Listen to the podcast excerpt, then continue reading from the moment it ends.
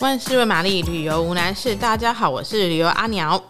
好，我们的那个印尼旅游系列来到了龙目岛旅游系旅游系列来到了第三 part 哦。那这个 part 呢，它比较 epic，比较壮观一点。我觉得它算是我目前人生少数记忆点还蛮深的一个旅行哦。那这个旅行通常会从呃，它是一个四天三夜的少年拍漂流之旅。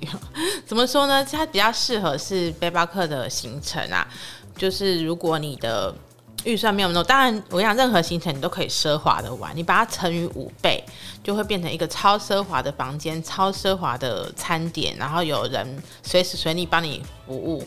那这个我讲的是比较基本阳春一点的，是那种背包客或者是他想要体验 hardcore 旅行方式的人哦。那通常呢，你去上网找就是 Lombok。L O M B O K 龙宝龙目岛的四天三夜往东航行，最后会到那个弗洛尔斯 Flores Island 弗洛尔斯岛的话，这样子通常都航四天三夜，或者是也许可以更久哦。那这样的行程就是一种 X 有点小小的 expedition 小小的远航的概念。那我那时候就定了大概这样的行程，total 总价大概台币五千块，其实蛮便宜，就是包吃包住包跳岛。所以我在准备上船的时候呢，心里是怀着很大的那个愿景，就是说哦很浪漫。不过我必须要说，我看到那个船的时候有点傻眼，因为它那个船就是两层，那第一层呢就是甲板跟船长室开船的地方，第二层它是一个大通铺，上面排满了那个塑胶睡垫，就是有点像是不透气的那种，是软的，睡起来其实还蛮舒服，但是它不透气，所以会有点热。所以地上摆了大概二十个这样的睡垫，然后呢，大家就是排排睡在上面睡觉。说我刚看到的时候有点傻，我想说我是来到了难民船嘛，怎么 怎么会这样这么克难？但因为你知道，就是才四五千块，你能求什么呢？然后大家也都没事，很期待的，那个欧美背包客都很期待，已经在那边结为好友啊，交换姓名啊，所以想说好吧，既来之则安之，就跟他们一起呃上船去。展开这四天的航行啊，那我记得那时候第一天的时候，呃，晚上有点遭遇暴风雨，所以也没有到暴风雨啊，暴风雨有点夸张，就是风浪稍大，所以整个船呢晃到一个不行。所以如果你会晕车的话，晕船的话，你最好吃吃个晕船药，以及嗯，不要吃太多东西，因为有人就是会吐一整晚。好，那。这个四天三夜，它就基本上是每天停不同的岛，然后跳岛，它每天有不同的亮点。好比说，第一天我们就是去一个丛林，一个岛上的丛林，然后呃爬一个小瀑布，爬到一个池水，然后大家可以在那边玩跳水，呃，有一种好像是在热带雨林健行，然后玩水的感觉。那还有一个点呢，是如果你幸运的话，你就会看到大批的那个红鱼哦。就是你知道长得扁扁像飞碟那种鱼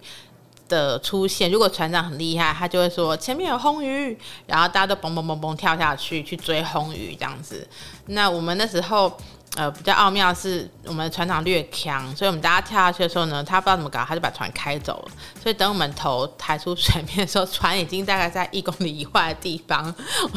还好我勇气不错，就是但是想说完蛋，我可能命要命丧那个印尼这样子。那还好有别的船经过，就把我们捞起来，然后把我们送进送到那个我们的母船上，一公里以外的母船上面。但是我们还问船长说：“哎、你怎么没有来留下来找我们啊？”然后等我们，他就说哦，我也不知道啊，等等等等，然后就蒙混过去这样子。所以呢，嗯，这种事就是要赌一赌啦。然后你最好是确保泳技很好，因为如果你不会游泳的话，来这种船旅的的行程，你真的会就是你就只能一直在船上等大家去游泳再上来这样。那另外一个景点呢，就是呃，你会经过那个粉红沙滩，有一个地方叫粉红沙滩，它真的是它是因为那个珊瑚礁被打碎了，然后你从高空看，它看起来会是一个粉红色很美的样子哦。然后还有一个帕达帕达岛帕达尔 P A D A R 帕达岛上面的夕阳超级好看，因为它有点像是一个很大的海湾，所以你爬到一个略高的地方，然后趁着夕阳拍照的时候，它就是一个完美打卡点。Period，没话说，美到一个不行，然后非常的壮观。好，那我们这一路呢，走走走走走，其实它的终点呢，就是哦，对对，还有一个晚上我要插播，就是有一个晚上我们累得要死，从帕达岛看完夕阳下来之后呢，那个